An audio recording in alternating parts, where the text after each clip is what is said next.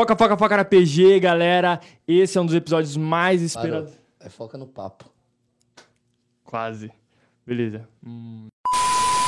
Foca, foca, foca no papo, galera. Sejam bem-vindos a um dos episódios mais esperados do ano. Esse episódio tem como produção audiovisual do estúdio M Music e do Juca Couto. Eu sou o Maicão, o cara mais lindo dessa cidade. Estou com o cara mais velho dessa cidade, o meu amigo Luizão. Sim. E hoje vamos falar com o nosso grande amigo, pastor Alex. E aí, como está? Tudo bem? Bem, muito bom. Muito obrigado, pastor. Eu não sou o cara mais velho, o pastor é o cara. É, não, eu brincadeira, já- pastor. Eu senti uma direta já nessa hora aí. Eu- o pastor tá jovem demais, tá? Jovem, preparado. Um pa- ó, Atleta. Ô, Maicão, você falou do nosso patrocinador Quintas Falei. Decor?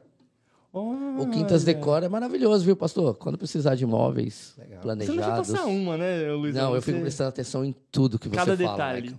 Porque, né, você sabe, né? Eu já tô querendo tirar você daqui pro Juca, né? Que o Juca tá Vem, melhor. Juca, vem, Juca. Mas... pastor, muito obrigado. Pra quem não conhece o pastor Alex, O vai conhecer hoje. Pastor Alex é, é, é pastor. Pastor. É que mais? Nutricionista. Nutricionista, atleta. E só tá bom.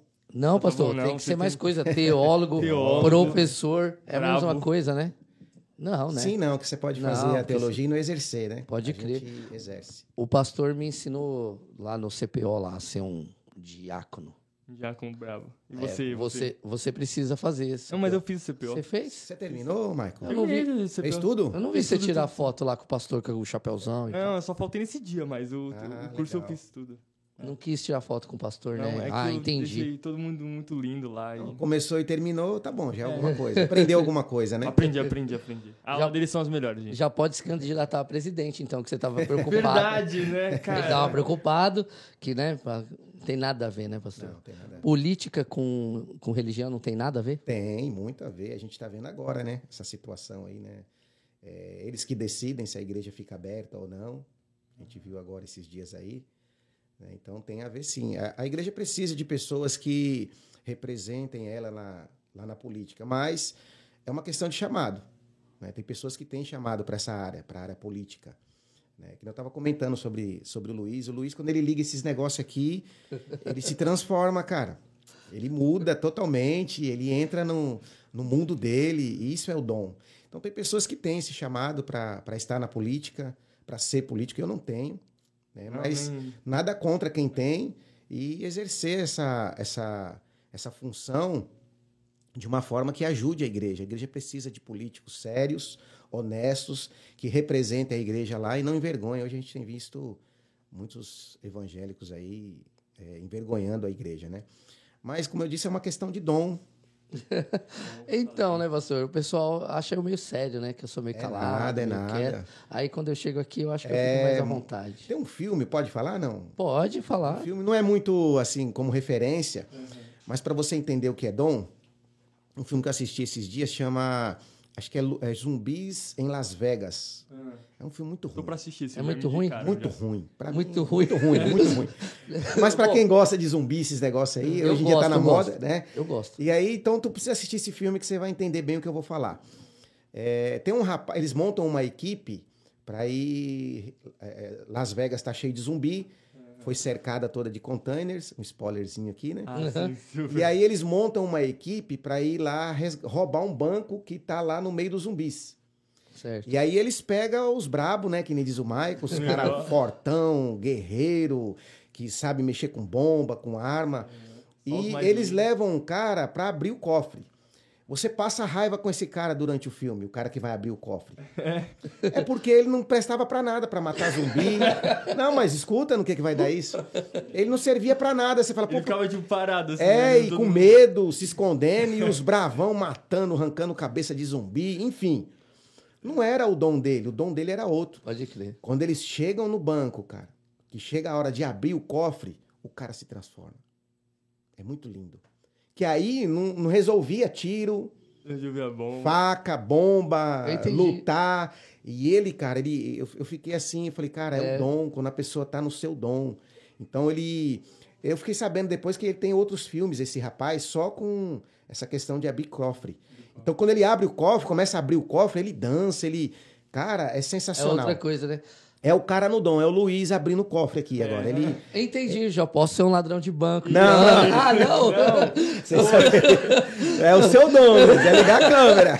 Caramba, eu tava aqui pensando. Ligar a câmera, caramba, microfone. Será que eu vou ser um ladrão de banco? Não vou matar zumbi? Não. Eu vou ser E matador de outra, né, meu? Você vê que você tentou fugir, a gente tava falando em off aqui, mas é o seu dom e você tem que exercer isso, porque quando a gente exerce o nosso dom, é um lugar que a gente é feliz, cara. A gente fica feliz exercendo. Eu, a minha maior alegria da aula é pregar, é pastorear. Agora é nutricionista também, né? Mas é minha paixão, eu me realizo. Realizado. Legal demais. Ô, ô pastor, mas é, desde de infância, desde criancinha, a gente vai falar do. Que nem eu falei pro Thomas, né? Aham. A criancinha Alex já olhava e falava assim: eu vou ser Você pastor. pastor e nutricionista. Não, Não. não, não. O, o que aconteceu, que eu, que eu pude trazer, vamos dizer, assim, para a área teológica, foi quando eu, eu- quando eu era criança, adolescente, eu gostava muito de ler. Eu lia muito gibi, livros, sabe? Eu gostava de gibi do Homem-Aranha, eu tinha toda a coleção dele. Mas no teu tempo é, de criança, a tua família era evangélica? Não, não, Não? também não. Ah, então tinha TV. Tinha. Porque os evangélicos É, antigos verdade, não tinha mãe- TV. É, é, Minha mãe tinha. fala disso, que ela não podia ver a TV, senão a mãe E dela... aí, Não, minha- aí acabava lendo, mas por isso que eu perguntei pro pastor, mas não é o caso, é porque o senhor gostava mesmo. Gostava. Eu assistia os desenhos, né? E eu desenvolvi esse, esse desejo de, de, de gostar da leitura lendo gibi. Então eu tinha gibi do Homem-Aranha, do, do Hulk. Eu tinha coleção, assim, coleções muito grandes em casa. Quando eu me converti, aí eu fiz o quê? Eu fui ler Bíblia, fui ler livros eh, relacionados à Bíblia. Então isso me ajudou. Né? Eu nem imaginava que ia ser crente, que era. Ia, nem não tinha contato nenhum. Minha família Demorou até você demorou, chegar? demorei muito para me converter. Eu me converti com 26 anos. Ah, não é muito não, pastor. É. Não é muito Tô não. com 50 agora. Então, mas eu tenho 42 e É. eu, eu fui para eu fui para Filadélfia, eu tinha 37. Ah, mas eu, eu, eu, eu hoje eu queria ter me convertido antes. Você sabe que de vez em quando eu me faço essa pergunta, e toda vez que eu me faço essa pergunta que eu fico girando na minha cabeça e pensando, pensando, eu imagino que se eu tivesse me convertido antes, eu não ia ter a experiência para falar o que eu tenho para falar para algumas pessoas que eu tenho que converter. E mais ainda, concordando com você, Luiz, nisso, eu acredito, no meu caso, que eu me converti com 26 anos, então toda a experiência que eu tive ruim, entendeu? Hoje essas coisas eh, seculares não me chamam mais atenção, Sim. Entendeu não? O que eu Entendi. vivi, eu vivi no mundo, vivi intensamente mesmo, negócio de balada, Sim. bebida, essas Eu coisas. o pastor Alex numa balada. não é mesmo? Eu tava pregando quinta-feira na igreja, eu até falei, acho que, é que vocês não. ah, não... É, Tu tava, né? Não, tava teu filho, foi ele que ligou tudo lá. Eu falei sobre a Raybon, né, da época. Você acha que tu acompanhou, não? tu chegou aí na Raybon? Não, eu não. Não era. Eu não fui. Eu sou não, velho mesmo. Eu, eu acho que, eu acho que passou um pouco aí. Eu, eu tô- fui em muitos lugares, mas é, é aqui na Baixada? É, aqui na. Então, No, eu- no- eu era de São Paulo. Eu era de Praia São- São Paulo ali era uma, uma das maiores discotecas da Baixada. É, então eu não. não- O pessoal mais antigo que estiver assistindo aí vai lembrar. Rainbow, é, depois é, se tornou a cultura, o baile da cultura. E era assim, um baile assim. é, os mais antigos lembram. Então eu ia. Então, quer dizer, eu vivi tudo que eu tinha que viver. Eu vivi naquela época. Então hoje é, o meu foco é outro. Tem pessoas que ficam na igreja, aí volta pro mundo de novo. Sim. Entendeu? Aí volta para a igreja, depois volta para o mundo. Parece que quer viver algumas coisas que não viveu ainda. Talvez seja por, por não conhecer mesmo a Jesus. Será Sim, talvez sem dúvida. um nível de profundidade? Perfeito.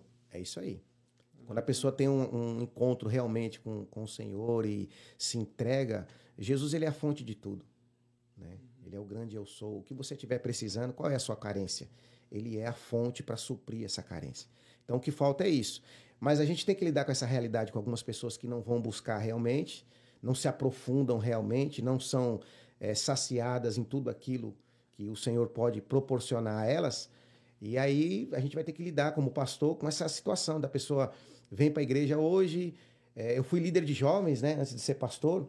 Difícil. É, eu fui líder de jovens muitos anos na Filadélfia. E a gente lidava com muito, muito com isso com os jovens no carnaval. Cara, no carnaval, cadê os jovens? Sumia tudo. Mas tinha retiro naquela época? Tinha, tinha. Assim Sempre sumia? teve. Ah, tem uns que não querem ir pra retiro, não. Nossa, aí retiro não toca por É. nada. Mas eu me lembro até hoje, um pastor me deu um conselho uma vez, eu nunca esqueci, cara. Pastor, assim, veterano. Eu tava mó triste, era jovem, assim, jovem, assim como pastor, né, liderando. E eu ficava triste com isso de ver os jovens saírem da igreja, sumir, e a gente encontrava com eles às vezes bêbado, alguns até drogados. E aí eu conversando com o pastor, ele falou: "Alex, o que você precisa é eles vão voltar. E o que, o que ele- você precisa é estar na posição. Entendeu? Quando eles voltarem, é, você vai ser uma referência para eles. E de fato aconteceu, cara. Na época a sede era lá embaixo ainda. E aí eu me lembro como hoje eles entravam, a gente senta no púlpito, né? Eles entravam pela porta depois do acabar o carnaval e passavam. E a primeira coisa que eles faziam, olhava para ver se eu tava lá.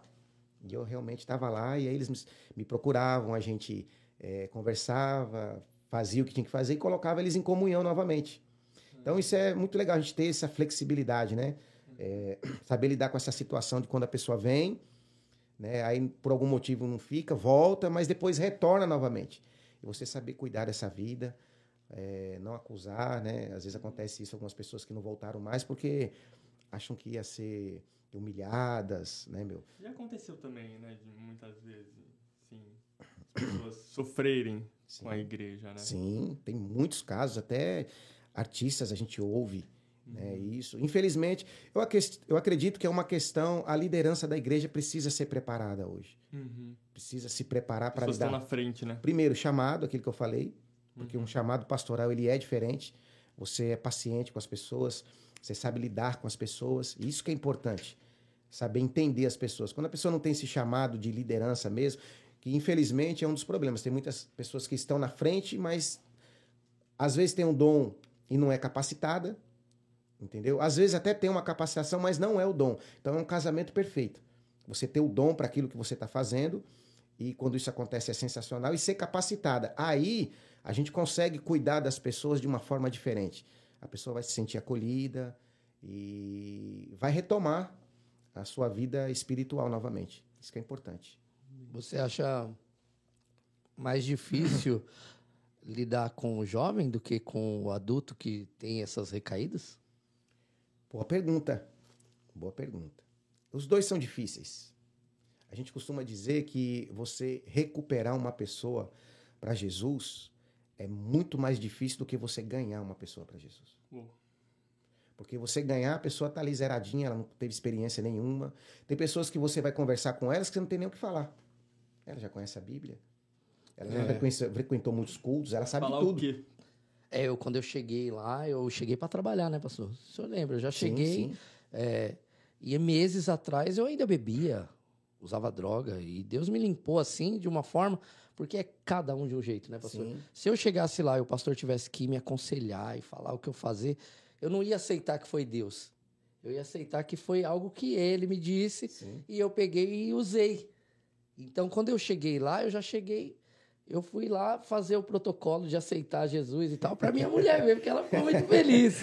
Mas eu cheguei limpinho e de boa. E o pastor só começou já a me direcionar algumas semanas depois, mas eu ainda ia pro culto, pro culto à noite na missa de manhã, porque eu era católico e eu ia na missa, mas eu fui mais para Quer atender, É, já- pastor? já- Não, não precisa não. Vai que né? Vai que é. Não. é. Vai que é um esposa- chamado. É. Não é a esposa, não. Eu falei pra ela, não liga, não.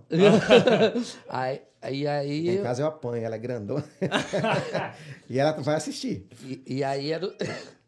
Como é o nome da esposa? Lúcia. Lúcia. Essa Lúcia. E, a- e os filhos? É, eu tenho três filhos, né? O Lucas, de 18 anos, e tem a, a Giovana e a Coração. Manuela. Aproveitar, né? Já falar, né? Porque já manda um abraço, já, porque aí não esquece, né? É. A pessoa chega no final e, Vixe. poxa. Não mandou nenhum Abraço, abraço, pra Lúcia. mim. Aí ela falou, vou assistir. A Sibeli liga de vez em quando pedindo pra mim levar couve, né? Outro dia era couve, né? Que ela queria. É igual a minha. A minha deve sair ligando aqui pra levar pão. pro- pro Esquece Lucas. o pão. Só o Lucas que come pão lá em casa. e pode? Pode, dependendo da idade, pode. Ah, tá bom. Ixi. Depois nós entramos nessa aí. É, sim. Mas volta, voltando, é, eu cheguei lá, assim, adulto, eu, eu, na minha opinião, tá? Por ser adulto, eu acho que eu seria muito mais difícil do que um jovem. Porque eu conversando com os jovens da Filadélfia, eles, eh, né, eu tive uma facilidade de entrar no mundo deles porque eu tenho esse jeito, então foi muito mais fácil. Eu, com a minha idade que eu tava, tentar falar com alguém da minha idade, e o cara falar, ah, mas eu já passei por isso. Ah, mas. Então o cara mais velho é chato pra caramba. já sabe de tudo. Porque a gente acha que sabe. É. É diferente de Ah, saber. sim. A gente não sabe. O pastor Alex tá- pode me dizer, porque o pastor Alex é é um pouco mais velho do que eu, e eu sei que eu ainda tenho coisas que, quando eu chegar na idade dele, eu vou entender o porquê que ele está falando isso. É isso aí. E não é. E imagina você, por que, que eu vivo dizendo para você, Michael, ainda tem mais 10 e mais 10, e mais- quantos anos para chegar em mim ainda para você entender o que eu tô te falando agora? O Marco tá com quantos anos? 19. Meu Deus, é um bebê de fralda ainda. Bebê da mamãe. É o bebezão da mamãe. Jovem, cara. Pastor, é, nós já voltamos pro próximo bloco, porque esse aqui já Tá se sensacional. Ó, o Juca já olhando. Juca, palminha, Juca. aqui. Voltamos, voltamos. Pastor, vamos dar continuidade aqui no nosso papo aqui. Vamos.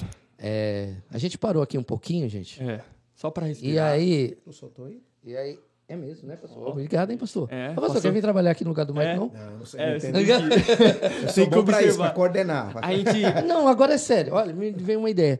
Por que, que não faz um podcast pentecostal? Só pastor. Pastor com. Pastor. Chama um irmão, já né, chama o outro, chama de outros ministérios. Mas aqui agora é um podcast Pentecostal. pentecostal. Vocês não são pentecostais? Sim, mas hoje. Mas tem dia que a gente. São traz- mesmo? São. Cê- Não. de vez em quando. Tem dia. Alguns dias da semana. É, terça, quinta e domingo. Eu, no meu caso, só Aí nos domingo. outros dias é o quê? Não é, é, é Aí depende, né? Batista, presbiteriano? Meu Deus. Meu Deus. Ah, ô, Michael, é, voltando, pastor, eu já tive a ideia, hein? Pega essa, hein, É, pastor. ó. Faz esse, esse, Imagina o pastor esse com- podcast aí com esse pessoal O aí. nome do podcast, Labachúria. Ó, depois nós vamos falar sobre É isso. isso aí, isso aí. É, pastor, é 26 anos o senhor falou que foi quando se converteu. E aí, daí, mas você já, já trabalhava com alguma coisa? Já tinha. é, o senhor trabalhou com o que assim no início Eu da trabalhava carreira? aí? na construção civil. é, trabalhava com. Eu era empreiteiro, né? Certo. Trabalhava com piso. Eu gostava da parte de acabamento, piso e azulejo. Então é o que eu fazia. Eu trabalhei numa empresa há muitos anos, a Gávea. É, Até hoje o, o patrão me liga ainda, querendo que eu volte para trabalhar lá. Esses dias mesmo ele ligou para mim. Sério? É, ele- É muito tempo, né? Trabalhei mais de 20 anos com ele lá. E a, a empresa funciona até hoje. Ele está construindo aqui no Gonzaga. E de vez em quando ele me liga, né? Ele sabe que eu sou pastor hoje. Ele me liga, Alex, eu falei, não, não dá não, meu. Não tem como mais. É, hoje a gente está em tempo integral, né? Na obra, Sim. como pastor, como professor. E aí eu indiquei até um- uns irmãos da igreja. Tem dois irmãos da igreja que trabalham lá com ele hoje. Caramba. né? Eu falei, ó, eu não posso ir, mas eu vou indicar dois caras bons Dois. aqui. E eles foram para lá e estão trabalhando Deu lá. certo. Deu. Nossa, eu nunca pensei que o pastor É. trabalhava com isso, não. Sempre Bravo. foi com isso? Você aprendeu com- Sempre, com, é. a família, com o pai, com... Comecei, é, comecei com um amigo meu. Me levou, comecei como ajudante, orelha seca. Eu. Aí fui trabalhando, aí aprendi. Gostava muito de colocar piso e azulejo. Que legal. O, o senhor nasceu... é, nasceu onde? Você tá na Praia Grande? É, em Santo André. Em Santo Santo André? André? Paulo, é. Ah. Olha só que legal, pô. Eu sou de Santo André. É, é, na verdade, nasci em São Bernardo, mas só nasci em São Bernardo. Morei minha vida toda em É, Santo eu André. fiquei muitos anos ali em- no ABC. Você morou lá bastante tempo? Morei. Ah, a minha infância, né? Na verdade, ah, até os tá. 15. Você morou onde? Até os 14 anos. Aí depois eu fui pra Bahia. Minha Bahia? mãe- É, Nossa, nada a longe. né? Minha mãe inventou de morar lá. Ela é baiana? É, já faleceu já. E ela disse que lá era bom e a gente foi e ficamos lá, acho que uns 10 anos lá Uau. né, na Bahia. E aí foi, a gente veio pra cá e veio pra Praia Grande. Aí você aprendeu a dançar um axé e... Pois é. Aí, foi ó, aí que conheceu a, a, a sua esposa. Sim, conheci a Lúcia aqui. na Praia Grande. aqui Na ou lá? Praia Grande? Praia Grande, Na é. Praia Grande? É. Então ela é praia Grandense. Praia Grandense. É, é, É. é, conheci. Ela é de- na verdade, ela é de São Sebastião, Aham. né? Mas mora- sempre morou aqui, conheci ela aqui, a gente tá junto há 25 anos já. É bom que ela é grandona, né, pastor? Você É. não precisa nem Não, não é que nem nós ainda que tem a mesma altura assim, ainda fica meio assim, não, eu encaro. Eu Não, não dá, nem não. encara. Não dá, não dá. Não tem pô. como. Não dá não. Ela É, fala, vai lá lavar a louça, ele. é, eu Tá bom. Você lava a louça, pastor? É.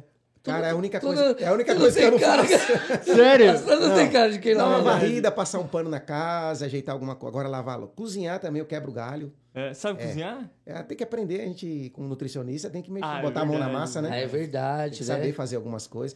Ela assume mais essa parte. Eu passo hoje, eu passo pra ela e ela ó, faz assim, assim, assim, e ela faz. E ela cozinha muito bem. A Lúcia é boa na cozinha. E, e ali, quando você se converteu, demorou quanto tempo até você chegar a ser o ministro da palavra aí? O O cara? brabo, a Ah, lenda. foram muitos anos. É? É, foram muitos anos de preparação. Eu era de um outro ministério, né? É, aqui na Praia Grande. E aí aconteceu alguns problemas lá e foi quando eu vim pra Filadélfia. Eu era diácono. Eu cheguei na Uhum. Quando você viu, quando você chegou na Filadélfia, você era diácono? É, era diácono. Uou. É, lá embaixo, lá. O pastor tem jeito de diácono mesmo, ele gosta de tudo certinho, chega no horário, faz tudo certinho. É, Parece e, eu. E, Diácono é assim. e é Parece bom eu. você. Eu sempre falo, o pessoal critica, isso é legal, viu, Luiz? Sim. O pessoal critica esse negócio da, dessa escala que tem nas, nas Assembleias de Deus de diácono, presbítero, evangelista, pastor. Eles criticam muito isso. Eu passei por todas essas fases. E eu acho muito legal porque você entende é, do assunto. Você vai conversar com o diácono, você já foi diácono. Sim. Você sabe como ser um bom diácono. Entendeu? Então é bom. Eu fui presbítero, fui evangelista. Então eu vejo. Pode consagrar um cara direto a pastor? Perguntam isso, né? Pode, não tem problema nenhum. Se o cara tem a chamada mesmo e, e o pastor vê isso nele, o pastor tem esse dom, né? De ver quando o cara tem uma chamada. Mas eu vejo, acho legal você passar por essas instâncias, né, meu? E Pra ter um entendimento, né, Sim. pastor? Porque um pastor. Tu é diácono, né? Eu sou diácono. É difícil ser diácono, cara, hoje na igreja. Não é fácil, não. Não. Dependendo da área que você vai trabalhar ainda, você vai ter que ter muito jogo de cintura Eu, para quando- lidar com as pessoas. eu gostava mais do que lidar com a câmera. Você É? acredita? Legal. Porque eu gosto de Eu gostava de ser pessoas. diácono também. Porque eu eu, tive maior dificuldade para subir pro púlpito quando o pastor Geraldo me consagrou ao presbitério. eu acredito. O Fernando é assim. É, O Fernando é assim. Ele, ele fala, gente, eu vou ter que ir. Daqui a pouco você olha, mas você já tá aqui. a de minha novo. vontade como presbítero era estar lá embaixo, trabalhando como diácono. Ah. Eu me lembro até hoje, o pastor Geraldo chegou para mim, eu, e eu aceleradão, que eu sempre fui, né, meu, eu, eu, Ah. fumando um monte de coisa, resolvendo. Diácono, ele tem essa liberdade, né? Sim. Tá resolvendo um monte de coisa na igreja. E aí eu me lembro quando eu era líder de jovens e era diácono também. Tipo, E aí- tipo o Jairo da vida. É, é, é isso aí. Já ele é demais. O Jairo é o mito. E aí, cara, eu me lembro que era a época de retiro, Nossa. carnaval, eu falei pro pastor Geraldo, tinha acabado de ser consagrado, que é a consagração é em dezembro. Certo. E aí eu falei, pastor, ó, hoje eu não vou subir no altar, porque eu vou ficar lá na porta, que a gente ficava ali recebendo o jovem, falou, ó, tem retiro e tal. O pastor Geraldo falou, o que, é que tem a ver? Não tem nada a ver, sobe lá, senta lá, eu te dou uma oportunidade e você fala no microfone. Quer dizer, eu- os primeiros meses você ficar sentadinho ali o culto inteirinho, cara. Pra quem era acostumado a ser diácono, tá se movimentando. Então, eu tenho. desafiador. Eu, é, eu, te- eu tenho uma. Só que quando eu fui para as câmeras ali, para a transmissão, então aí às vezes a gente sobe, desce e resolve uma coisa com um, resolve no som. Então você também não para. Eu acabei que. Eu entendi o porquê Deus me colocou ali e eu fiquei em paz. Mas eu gostava das pessoas porque eu sempre fui muito observador. Eu sou muito observador.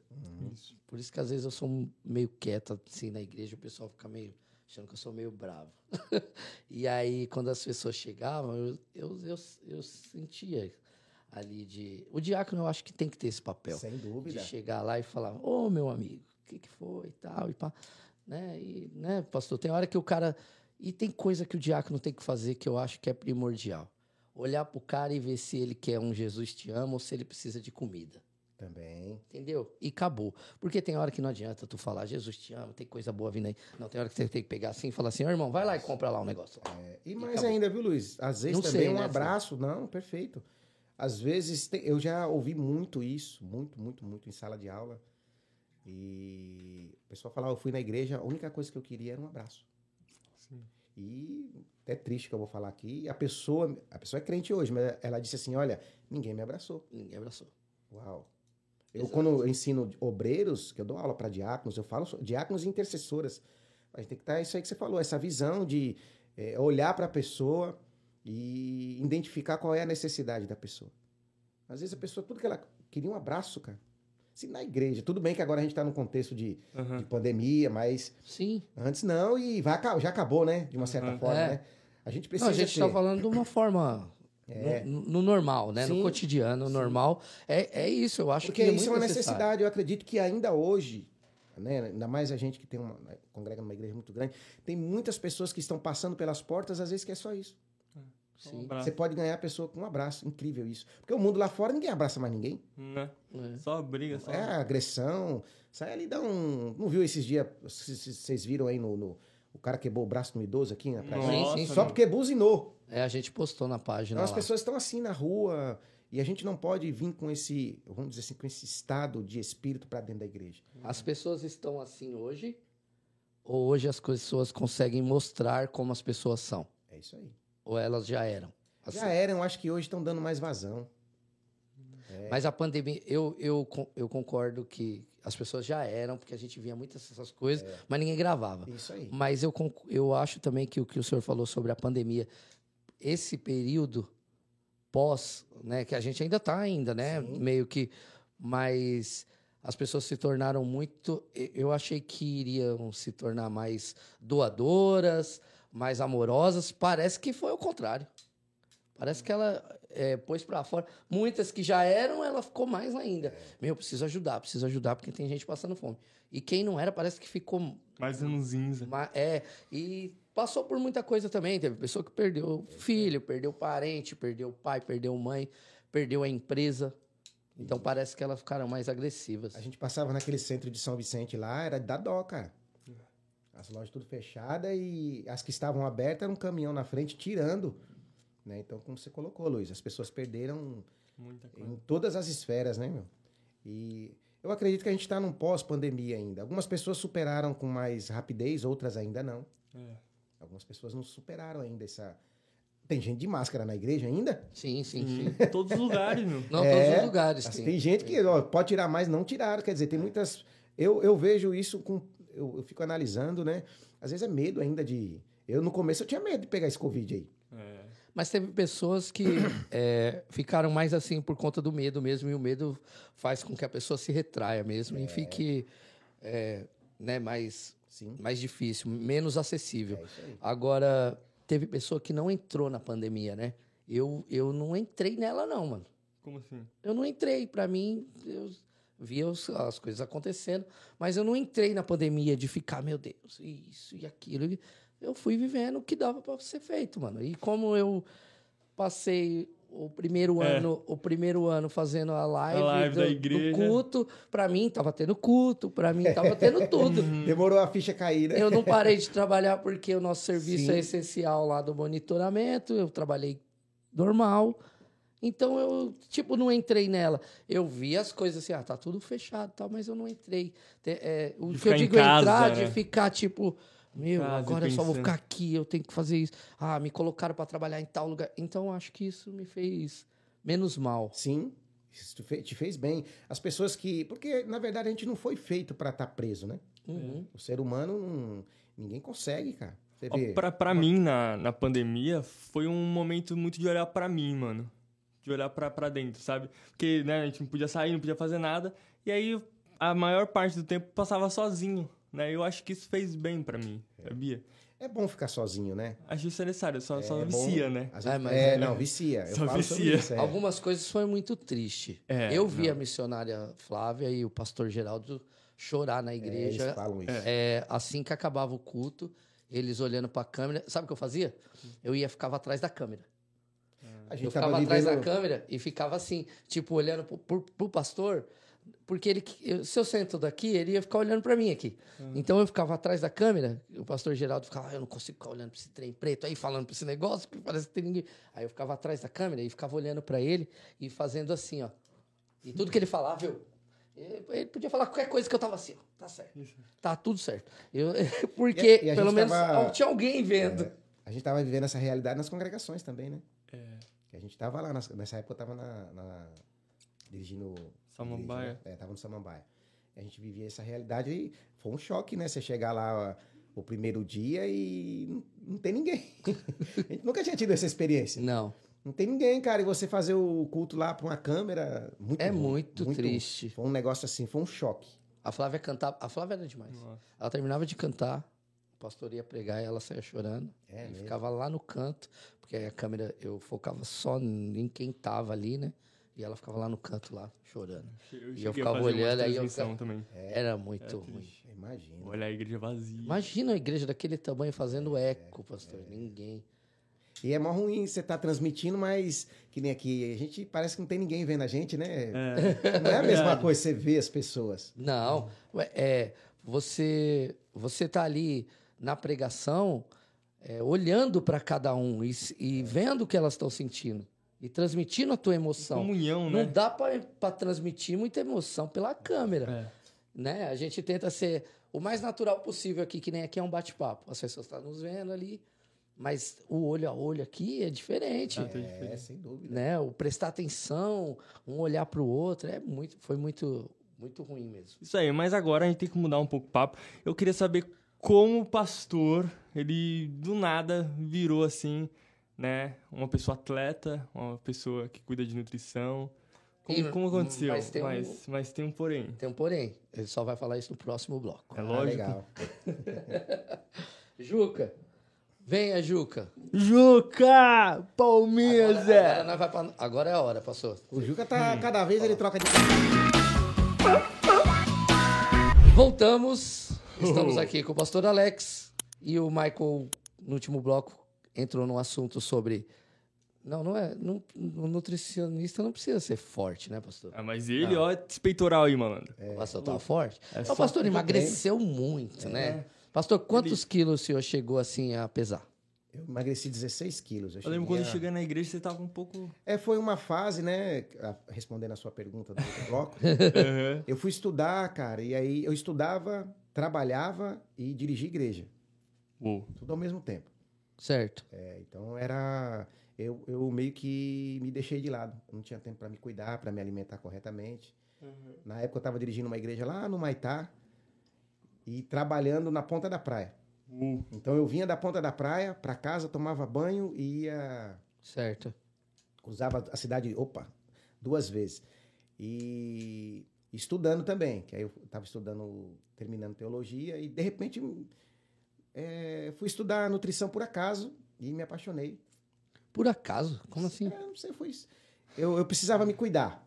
Eu estava muito acima do peso, estava muito doente, tomando muito remédio. Né? Ah, entendi. Você foi, você foi dar uma analisada em umas coisas assim, ah, É. preciso melhorar minha rotina aqui, minha alimentação. Aí, Aí comecei a ouvir no- alguns nutricionistas.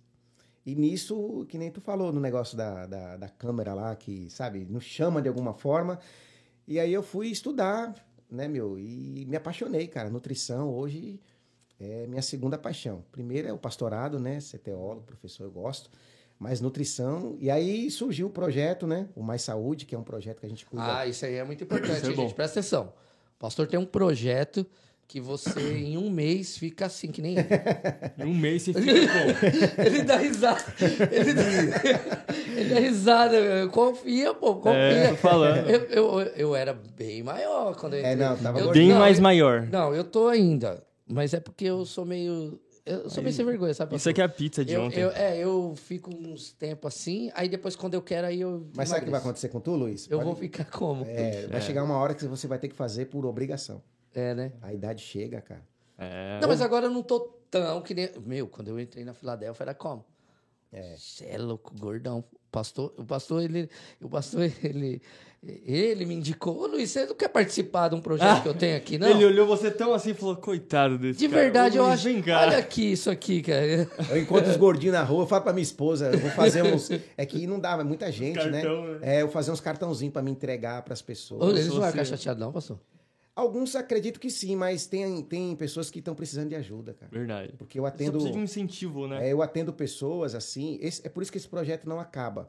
Eu já pensei em parar com ele algumas vezes. Como funciona, pastor? Explica aí pra nós. É, Então, são 90 dias, eu acompanho, cobro uma taxinha, e aí durante 90 dias eu acompanho a pessoa. Aí eu passo dieta, acompanho ela em tudo. Os remédios que ela tomam. É, então eu pego pessoas com 130 quilos em depressão. Tipo, que eu. é, ou era eu ou acabou. A pessoa não ia mais fazer, já tinha se. Tirando, tirando eu aqui, que fiquei essa máquina no seu projeto, quantas pessoas tem lá no projeto agora? Hoje? É. Ah, a gente tá com mais de 70, tava olhando aqui. E dá Hoje- conta de todo mundo assim? Dá. Ou você tem um- uma quantidade de pessoas que você limita? Não, então, como eu disse, teve uma época que eu queria parar, né? Porque o Certo. trabalho, a igreja, né, meu? Mas eu não consigo, porque quando você vê o resultado, eu fico mais feliz que a pessoa. É muito legal você pegar uma pessoa lá doente e ela vai deixando os remédios, vai melhorando a saúde. Eu já peguei pessoas que ela, ela mandou pra mim que ela tinha caminhado 30 metros e tava feliz da vida. Caramba. Nossa. Você sabe o que é isso, cara? A gente fica mas chocado. É, mas é Não, eu verdade. tô mó feliz, pastor. Hoje eu consegui andar 30 metros. Eu fui até o portão de casa e voltei. Caramba.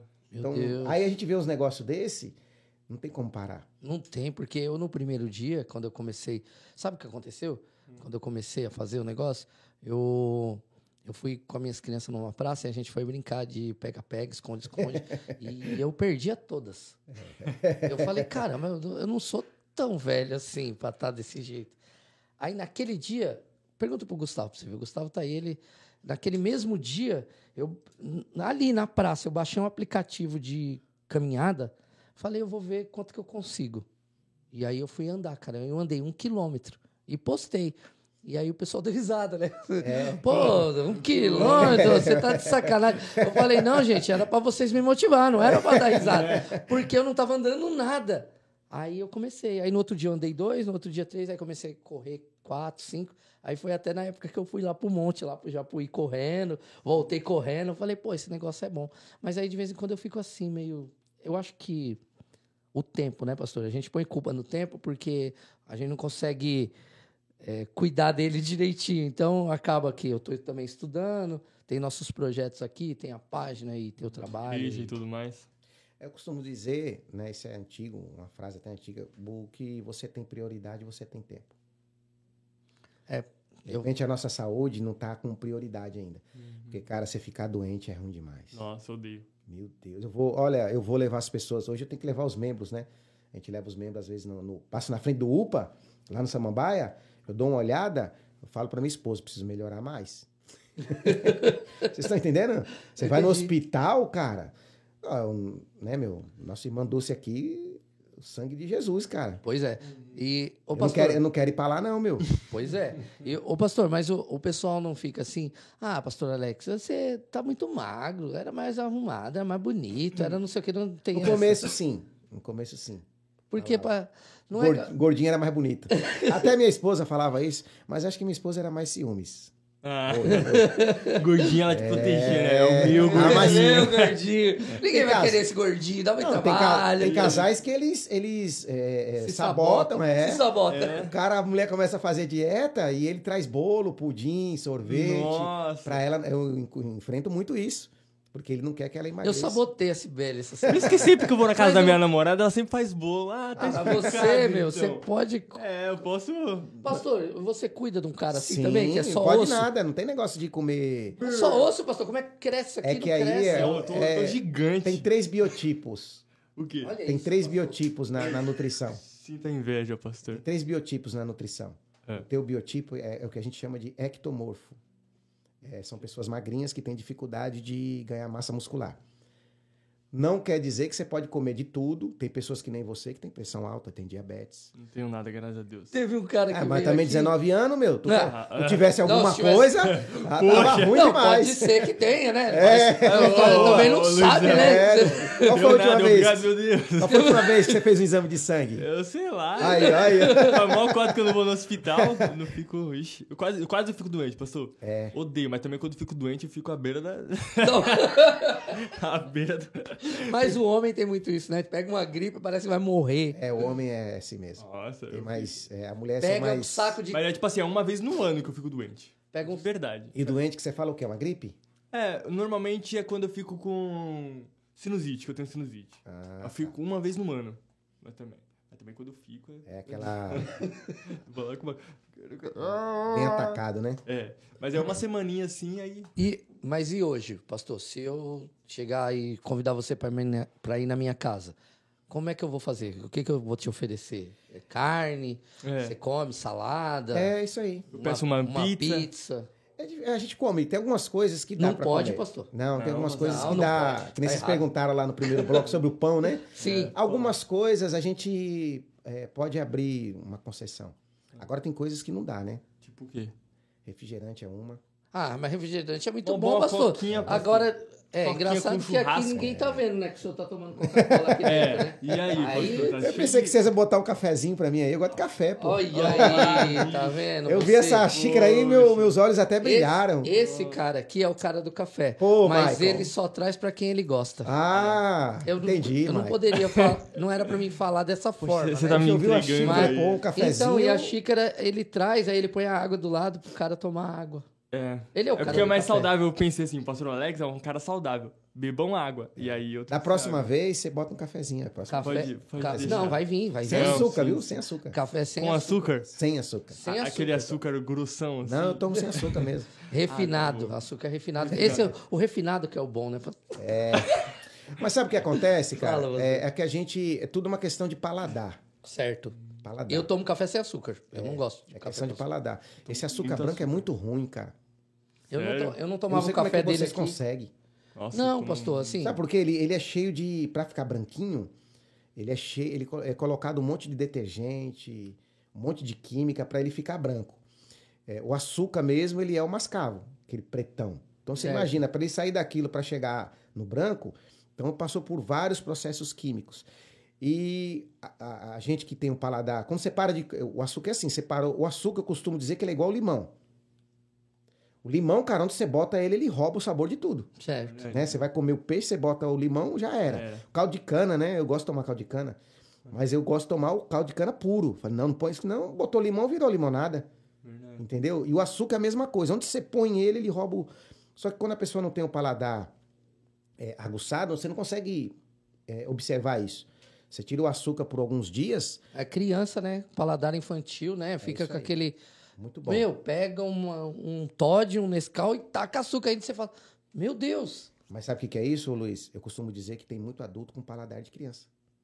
o Maico. Ah, eu gosto de. Ó, não, eu juro. O Eu juro pra você. Eu gosto de tomar é. Nescau com. Com Nescafé e açúcar e leite. Tu gosta de coisas naturais? Fruta? Como assim? Fruta, gosto, gosto. É, eu vi a empolgação que você falou aí. É. Não, é. Geralmente Mas as eu pessoas- gosto, eu Qual foi a última vez que você comeu uma banana, uma É, maçã? boa. Que é mais simples. Não, aí eu misturo junto com a comida. Aí, ó. Ele, eu vejo ele tomar vitamina. Mas muito legal, comer. muito legal essa pergunta do Luiz. Qual foi a última vez que você comeu uma fruta assim de, para, sabe, degustar É. uma fruta pura? Eu- Porque as pessoas quando elas começam a industrializar o paladar, a indústria, cara, ela é poderosa para isso, para tirar o seu paladar e viciar o seu paladar só nas coisas industrializadas. E aí você não tem mais o sabor em comer uma banana, em comer uma maçã, sabe? Só- a não ser que ela seja Pura faz tempo que eu não muito como. doce. Tem isso também, que é o É, açúcar da, da A fruta. frutose, né? Que fala. É, a frutose é terrível. Faz muito mal para a saúde. É, então, é, qualquer coisa em excesso faz malzão, né, pastor? Sim. Então, É água, né? Até água, né? Eu vi o cara falando, pô, toma 30 litros de água, É, é isso aí. Teve uma pessoa que morreu de água. Eu É. Sério? notícia já uma A vez. pessoa é, morrer de tanto Mas tomar- então, então, então tem coisas na, na, na indústria que são é inegociáveis. Tu vai tomar ou comer, por E a exemplo. praticidade, né, pastor, que eles Sim. fazem, né? Pô, tu abre um negócio e É isso aí. tu abre outro Batata negócio, frita, pá. você come? Então, que nem eles misturam muito hoje. É uma bomba, né? Eles misturam gordura, açúcar e sal. Então, a maioria das coisas industrializadas tem essas três coisas: açúcar, gordura e sal. Aí, cara, é saboroso demais. E você vicia nessas coisas. Nossa, E aí você não um- quer comer. Um Você vai hambúrguer. Que nem um sorvete, cara. Sorvete é gostoso, mas é muito ruim a gordura vegetal, Sério? o açúcar e o sal também que põe também, tem sódio. É, Nossa, pastor, eu tomei sorvete ontem. Refrigerante, incha, essas né? coisas eu não tenho como, eu não tomo. você não toma. Sorvete, refrigerante. Mas eu acho que hoje, eu conheço o pastor Alex há um tempinho aí, a gente. Hoje eu vejo o pastor Alex mais, é, mais maleável assim com o pessoal. O pessoal ficava tão preocupado com o pastor Alex que na IBD a gente fazia o, o café da manhã, as pessoas pegavam e saíam. O pastor tá ali, ó, mano. É, é isso aí. Agora não, agora Mas eu parece- acho que eles acostumaram comigo, não? Será que não é porque você também ficou mais maleável? Porque antes você, você aprendeu tanto que a saúde e a importância que a pessoa. Você tá vendo a pessoa se matar ali quando você tá olhando com o teu olhar. Eu não, eu vendo um cara comendo uma, uma esfirra com Coca-Cola, eu tô, pô, o cara tá se divertindo. Você olha e fala, tá morrendo. É, Então eu acho que o teu Entendi. olhar também não mudou um pouco. inteligente, muito pergunta, muito. Luiz faz umas perguntas muito boas. É. É, mas é isso mesmo. isso a é gente é mais maleável, mais flexível com as pessoas. Até em casa, né? Uhum. É, minhas, minhas filhas lá, é, algumas coisas eu libero pra elas, né? Algumas coisas não tem como. Que É muito ruim mesmo. Refrigerante em casa não entra. Eu juro, pai, eu juro. Não sabia que tem países coca. hoje de primeiro mundo que é proibido para crianças aba- é, menores de 18 anos? É. Não, Deveria- energético? não. Toma Bicho, energético? pior ainda. Energético Não toma, não. mata É. mesmo, né? Ah, muito bom. Ah, aí, pastor. É aquilo que eu falei, é, é a mistura de açúcar, gordura, sal. Então, realmente, é- porque se fosse um negócio ruim, ninguém queria. Verdade. Então, a indústria coloca ali esse sabor ali, tem aquele um sabor que vai na- nas comidas chamado glutamato monossódico, que se você for estudar a história dele, os- é, é uma retaliação dos japoneses à, à bomba que os, os Estados Unidos jogou lá. Caraca. Lembra Hi- Hiroshima Sim, sim. e Nagasaki? Sim, sim. Então eles criaram esse sabor chamado glutamato monossódico que tem, sabe aquele salgadinho que é isopor? Sim. Mas é cheio, de, é, é chamado de sabor bombástico, mas aumenta a pressão, aumenta o colesterol. Esse nome aí. É, mas tem estranha. tudo. Hoje, se você lê, quase tudo tem glutamato monossódico. É um, é extremamente saboroso, mas faz mal para a saúde. Os japoneses, eles colocam isso no sushi? Não põe. Tu come chip. Como? É bom? Bom. Os peixes. Aleluia. Uma Eu não gosto muito de peixe, Eu não, mas eu não gosto muito de peixe. também também não sou muito Mas chegado, um, não. Eu gosto de salmão, peixe, um salmão, eu gosto de um carne. negócio assim, aí eu gosto. O hot roll, eu gosto do hot roll. Hot roll é bom. Eu Não, gosto. eu não gosto desse aí. Eles começam a inventar uns negócios fritos, uns negócios. Uma coxinha, faz uma coxinha. Um negócio esquisito. Outro dia a Sibeli comprou um negócio, era doce enrolado num negócio. e Mas é os brasileiros, é os brasileiros. quente. Os brasileiros, Brasileiro inventa. Meu, agora eles fizeram cachorro quente, hot roll, cachorro quente. É. Tendo a salsicha. No... É, é o mas brasileiro. Caramba, cara. O brasileiro, o brasileiro é terrível, cara. Os caras é maluco, velho. Porque, na verdade, a gente fala sushi, pensa que vai chegar lá um japonês, é um brasileiro lá. Da, da Bahia, cearense lá. Tá só com a pastinha. É, e aí ele fala, pô, vou meter aí uma coxinha pra esses caras comer. E a gente come, Ah, né? é, eu vou meter uma feijoada junto com. Pastor, esse bloco aqui foi. tá- finalizou agora. Muito engraçado o final dele, mas o próximo bloco o bicho vai pegar. Vai ser louco. tô É o bloco aí. surpresa. Já voltamos. Ele canta lá na praia, bora. Ô, ô Maico, É. isso não é brincadeira.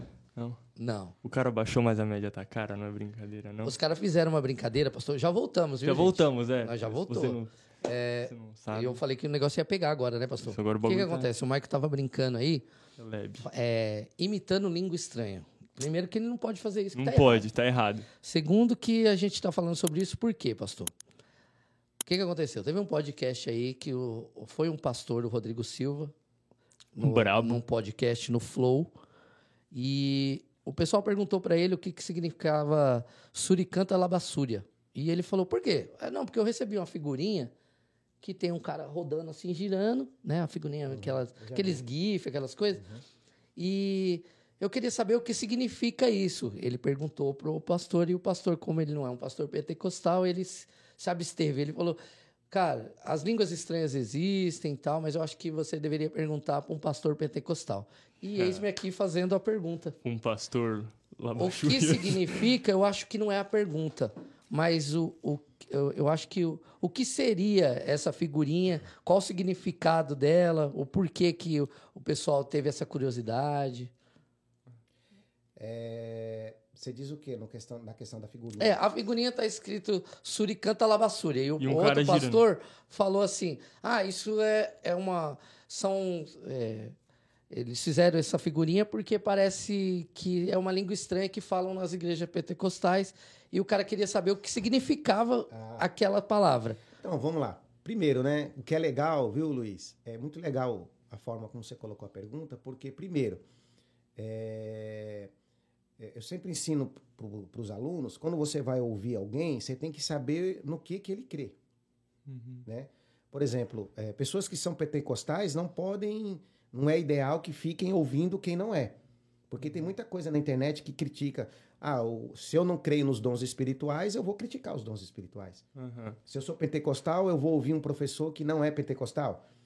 Não vai dar muito certo. Eu poderia dar nomes aqui, né?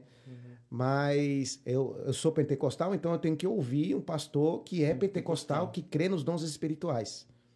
Entendeu? Porque aí eu sei do. Né? Se eu não, não creio, entendeu? Por isso que o doutor Rodrigo Silva não, não respondeu. Ele é adventista, né? A gente Sim, respeita sim. eles. é, a gente respeita muito a, teoria, a teologia deles, mas é totalmente a teologia Mas dos ele adventistas. ele não falou que não, não acreditava no dom de línguas. Ele só não quis explicar exatamente a figurinha, porque É era tipo meio que uma chachota do que fazem nas igrejas pentecostal. O pessoal faz muito, vamos dizer assim, vamos, é, numa forma coloquial, é, é o cara faz um, um estereótipo do que é um pastor pentecostal. Sim. É um pastor que, por exemplo, hoje você não tá num estereótipo de pastor pentecostal. Um pastor pentecostal estaria de terno, gravata, Bíblia. uma Bíblia debaixo do braço, e girando, e gritando, e falando muito alto, e pedindo dinheiro. É isso que os caras... Não é isso. Os caras pensam É nisso. isso que os caras têm como imagem. A gente aqui tem essa forma até descon- descontraída aqui para falar de Deus, para trazer outras pessoas que não são pentecostais aqui, para levar um pouco do que é Deus e do que é mesmo ser um pentecostal, que não precisa estar dentro daquele padrão que as pessoas colocaram. Eu imagino assim. É, o mais legal, o, o, o que eu coloco é assim, né? No caso, é, hoje tem muita coisa na internet criticando as línguas estranhas. Lógico que isso aí que a gente colocou no negócio da figurinha são os excessos. E são coisas que é, a gente tem que aprender a lidar mesmo, porque é hoje que as pessoas têm mais é, brigado a liberdade de expressão. Não é legal, né? A gente brincar com coisa séria, mas é uma liberdade de expressão. Agora, hoje na internet a gente vê muita tem, é, pessoas que são pastores famosos, de renome, que não são pentecostais, não creem nos dons do- do- do- dos pentecostais, mas os dons espirituais, mas e que criticam. Aí a pessoa fica, e aí, e agora? Por isso que precisa, primeiro, você ouvir alguém que entende do assunto, né? Então, a questão do significado, as línguas estranhas são bíblicas, né? É coisa do Novo Testamento. É, a Bíblia fala sobre língua dos anjos. São três tipos de línguas, ok? Tem a língua dos anjos, a Bíblia fala sobre isso, Paulo fala, né? Ainda que eu falasse a língua dos anjos, 1 Coríntios 13. Tem a língua que é dos homens, tem uma linha que de- é, eles, de- eles defendem que essas línguas são apenas para evangelismo, como aconteceu no dia de Pentecostes, onde eles falavam em várias línguas, mas eram idiomas. O que pode acontecer também, Deus pode te dar uma língua para você ir para um determinado lugar. Certo. Eu já vi muito isso. Ah, você vai ser um missionário na França. E de repente, já vi testemunhos, o cara do dia para o outro começa a falar francês fluentemente. É uma língua, ok, existe, ok, mas não para só na língua de anjos, que a gente não sabe qual é, não para só na- na- nas línguas, é, é, idiomas, mas a Bíblia fala em 1 Coríntios capítulo 14, é um capítulo extraordinário que fala sobre isso, sobre a, a língua que você fala e só Deus entende. É uma língua espiritual. E essa língua, cada um, a- a- você pode até falar a mesma palavra como ele falou aí. Como é que foi a palavra que falou? Sericai, como é que é? Não, é Labachura, né? Suricanta Labassúria. Mas ele falando essa mesma palavra e você falando essa mesma palavra tem significados diferentes. Porque Deus entende de uma forma diferente. Exatamente. Senão o diabo aprendia. Hum. Entenderam? Eu entendi. Você pode falar a mesma palavra e essa mesma palavra ela soa. A Bíblia fala lá em 1 Coríntios 14, fala sobre isso. Então não precisa nem eu retomar a pergunta e falar. É porque eu ia falar assim, então me, é, me diga, os- se você fosse responder para alguém que não tem conhecimento, fala o significado. Então não tem o Não tem, significado. porque é só Deus que porque entende. Só Deus vai entender. Senão o diabo aprenderia. Ah, então, como é que é? Labachura. É, ah, então isso significa Deus é grande, um exemplo. Certo. Então, ele já sabia que isso quer dizer. Então, quando você fala isso, você- apesar de você estar falando essa palavra, você está falando outra coisa. Por isso que dentro é, dos dons espirituais, é, a- junto com as línguas, precisa ter o quê? A interpretação.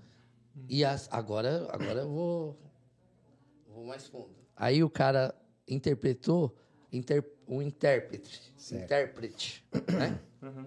Ele interpretou e aí todo mundo sabe o que é. E aí já não fica mais é, só entre você e Deus. Aí o diabo não vai ouvir? Mas aí, é, eu falei né, antes, Certo. você vai falar lá a mesma palavra, mas a interpretação já é outra. Isso é sensacional. Sempre que falar vai ser. A mesma palavra que você fala, ela soa, ela soa de forma diferente, um som distinto. Deus interpreta de forma diferente, por isso que ele não aprende. Eu acho que E também não é só falar, né? É, não é só algo falado, é algo sentido. Hum, a- Sim, a língua. é isso aí. É. E, ele, e o mundo, ninguém, a Bíblia diz que ninguém, a não ser que através do Espírito Santo que está no intérprete, e aí quer ver, quer ver que é isso, como é, como é legal isso que eu vou falar para vocês? Isso aqui é sensacional, hein? É, a profecia é considerada na Bíblia o maior dom de todos, espiritual. As pessoas confundem às vezes dom espiritual com fruto, não tem nada a ver com fruto, tá bom? Então a gente tem dentro dos dons espirituais, dos nove, o maior deles, a gente sabe, é língua, é interpretação, profecia, palavra de sabedoria, palavra de conhecimento, é, discernimentos de espíritos. Desses nove, o maior deles é a profecia. E por que, que a profecia, a Bíblia diz isso, tá? Em 1 Coríntios capítulo 14. Por que, que ele é maior? Porque ele usa três dons ao mesmo tempo. Você fala em línguas, você interpreta o que você está falando e você aí daí sai a profecia. Entendeu? entendi. Por isso quando a pessoa vai falar em, em- uma profecia, ela começa falando em línguas. Já observou isso? Sim. Sim. Tal, pá, tal, assim diz o Senhor e tal. Então a profecia sai desses dois. Você falar Se interpretar. e interpretar ao mesmo tempo. A maioria dos profetas não sabem isso. Isso é sensacional. Eu entendi. Então, mesmo que seja a mesma palavra, você falou hoje uma palavra, daqui a pouco você fala a mesma palavra em língua, mas o significado já é outro. Por isso que ninguém entende. E, e- e assim, né, pastor? O, o- eu acho que o que a pessoa acaba fazendo chacota da situação é porque, assim como em todas as religiões, em todos os lugares da sociedade, vai ter um que vai estar lá imitando o que o pastor Sim. Alex está falando e vai estar enganando um pessoal aí. É então, tome cuidado. Ou até mesmo Como enga- você vai saber, pastor? enganando a si mesmo. Sim. Falando da boca pra fora. É, porque, ah, tem pessoas, nós temos esse problema né, no, no meio dos pentecostais. Tem pessoas que querem tanto ser batizadas com o Espírito Santo e não conseguiram ainda. E, cara, não tem como a gente explicar isso. Eu já me lidei com Ah, situação. é. Não tem como, né? Não tem como a gente E eu, explicar. e eu, e eu, cara, que eu, eu, eu- Não é só por falar em línguas que você vai ser batizado no Espírito Santo, Sim, correto? A, a língua é evidência. É evidência. Mas não é só ela que vai Sim. evidenciar outras coisas. Então eu tinha consciência que eu, não, eu não preciso falar em línguas. Porque eu não queria, a ideia minha. minha Ah. o contrário, eu não queria. Aí eu dormia pensando nisso às vezes. Ah, Mas por quê? Né? Não tem necessidade. E as pessoas às vezes forçam uma barra. É Não porque acontece uma, uma forçação, às vezes, de barra pra. Tem que falar, tem que falar. E aí eu sonhei, cara. Eu acordei falando. Caraca. Aí eu, poxa, porque assim, eu pedia muito para Deus me mostrar se isso tinha necessidade, se era necessário. Aí depois que aconteceu, e aí aconteceu num monte outras vezes, e aí depois na igreja eu consegui. Tinha uma que eu queria muito, era ver. E a pessoa falar e eu entender o que ela falou. E não era o que ela falou. Aí foi até com a Sabrina. E aí eu contei para ela, falei, vem cá, você me fez passar por longe uma. Então eu vi nela o Espírito Santo. E, e o que eu não vi em um monte, a Sabrina é show nela eu vi. Então foi uma, uma situação que para mim foi dessa forma, para outras pessoas não. Talvez você tenha falado várias vezes e eu não tenha conseguido ter essa, essa visão. E, né, e não é porque você não está. Uhum. Eu, teve um pastor que falou, um- um pastor até presbiteriano, que foi numa igreja pentecostal e levou cinco amigos. E aí, por. Que nem lá na igreja os diáconos pegam, senta um ali, senta outro lá. Ele, fal- ele falando que sentou cada um num lugar. E ele, muito presbiteriano, falando assim: putz, o que esse cara tá falando, sabe nem o que tá falando. o outro amigo, que tava precisando receber, falou assim: Você viu aquele louvor que o cara cantou? Saiu todo arrepiado. O outro, meu Deus, era o que eu precisava ouvir. Aí ele falou assim: Eu nunca mais vou falar que o que o cara tá pregando tá errado. É isso aí. Porque para eles, para ele não serviu. Ele Mas muito ali, não, pô, Deus, tá louco. Mas esse é o segredo da, da que é extraordinário na palavra, né? É uma mesma palavra, Uhum. mas que independente do público, cada um está recebendo de uma forma. Independente da quantidade de pessoas que tiver ali. Você ministra uma mesma palavra, mas tem mil pessoas te ouvindo. Cada uma vai receber de uma forma diferente. E voltando nisso na questão da língua, é muito importante. A Bíblia diz que quem, é, na verdade, o ideal é que todo mundo ore em língua. Porque a Bíblia diz que quem ora em língua, em línguas, edifica-se. Já viu esse texto, não? Sim. A si mesmo. O que, que é esse edificar? É você carregar o seu celular na tomada. Entendeu? Sim. Quando seu celular tá acabando a bateria, você corre para ligar ele na. Aí quando você conecta, ele começa a, a encher a bateria. Então, o que Paulo estava falando ali em 1 Coríntios capítulo 14 também, é, ele fala sobre isso. Que você se edifica. É uma manutenção é, de força na sua vida espiritual. Então, o ideal é que as pessoas orem em língua todos os dias. A, a línguas é muito. Cara, Eu lembrando do sonho, eu, eu colocava a mão na boca quando um queria falar. Eu não. Porque eu tinha essa visão de que não tinha necessidade. É, E aí, eu, no sonho, eu encontrava o, o, o nosso querido pastor, o Macedo, num monte. Ah, na outra semana eu fui pro monte orar, lá vem o pastor Macedo, vem cá. Pegou na minha mão, começou a orar, vai falar, vai falar. E eu, o sonho, cara, que eu tinha tido. Aí eu vi. então, muito legal isso, né? As pessoas. É verdade. E eu, eu, eu nasci na igreja, né? Minha, Não foi minha no família. hospital? Ah. Não, não. Eu nasci na igreja, minha família toda. E há mó tempo eu não, nunca tinha sido batizado. Eu bat- fui batizado com, com 17 anos, mas com 17 anos eu já andava com um monte de gente. Andava com o Gabriel Dias, já andava com um monte de gente. E os moleques já era, pô, vou pra esse milhão. pregador, meu. Os Um caras voando e eu não era nem batizado. E eu ficava tipo, foi Deus, caramba. Cada um tem o seu Mas- tempo. Mas Tem- tu quer ver uma coisa? É, é, vou até falar algo aqui, Hum. dentro desse contexto muito forte que aconteceu. Quando eu dou aula na escola teológica para pastores, a gente. Se você é um pastor pentecostal, você tem que ser batizado no Espírito Santo, cara. e eu batia muito forte nisso. Muito forte mesmo. Porque tem que ser, né, meu? É meio que óbvio. É, mas. Hum, pra- no meu entendimento, né? é, Tipo assim. Mas Mas. Olha o que aconteceu, cara. E eu, é, depois de muitos anos a gente dando aula, a gente cria uma, uma, uma experiência e aí começa né, a ensinar de uma forma diferente. Cara, depois do, do- do- da aula, três obreiros, cara. Os caras me pegaram lá, choraram, cara. Não. Ele falou assim: Ó, eu não sou. E os caras, eu conheço eles, são gente boa, pessoas assim de uma ótima índole. Ele falou: Cara, eu não sei o que acontece, Deus não me batiza. Eu já fiz campanha no monte, eu vi tu falando aqui. ó. Nada. E eu não, fi, eu não fiz nada. Eu não queria. Eu não sei como que Vai é. entender o negócio, tu tá entendendo? Eu Os não caras estavam fazendo campanha pra ser e não eram aí, não sei hoje se eles já são, né? E tu que nem queria, então, é por isso que a Bíblia diz, tem um texto que fala, quer ver aqui, ó, pra mim, pra nós, você que tá encerrando o tempo aí já, né? Não, vai, vai de boa, pastor.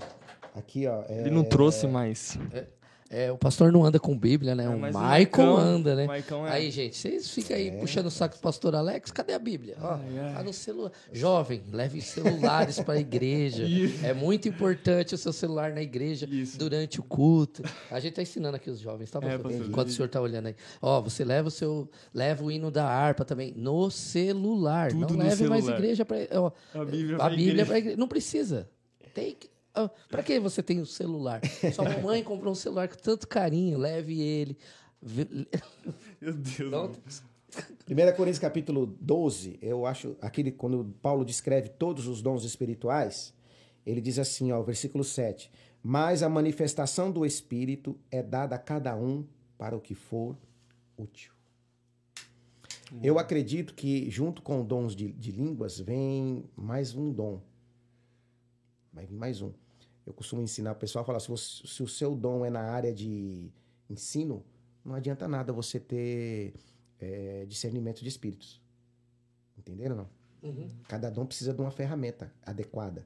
Se o seu dom é trabalhar com libertação, tem pessoas que têm esse dom. Aí ele precisa buscar discernimento de espíritos, profecias, que são os dons de poder. Então tem os dons de ensino, palavra de sabedoria, palavra de conhecimento. É, esses dois você vai usar na área de ensino. Então eu acredito que seja isso. De repente Deus não, olha só, não estou dizendo que é, mas possa ser isso. Deus está esperando você se encontrar, É, entendeu? sim. Porque eu vou trabalhar na área de libertação. Para que, que eu quero palavra de sabedoria? Não vai me servir. Eu preciso de E discernimento a de espírito. pessoa também tem que entender que tem uma área para ela. Sim. Porque tem pessoa que quer ser pastor. Mas ele é um ótimo diácono, cara. isso aí. E aí. E se você como. consagrar ele pastor, vai acabar com ele. Acaba com ele. E tem e muito e na a igreja. pessoa tem que entender, né? É, e é difícil. E o Essa- Michael? O Michael tem. O que, que você acha, pastor? Eu sou lindo. eu- sabe, essa área que você tocou, Luiz, é a área mais difícil, cara. É, né? É você saber eh, qual é a tua. É a mais difícil. tem uma aula que, que eu dou lá só sobre é, os dons. Que existem talentos naturais, que você já nasce com ele, e existem dons que você recebe para trabalhar na igreja. Eu acho muito. Eu, eu, acho, eu acho isso muito difícil.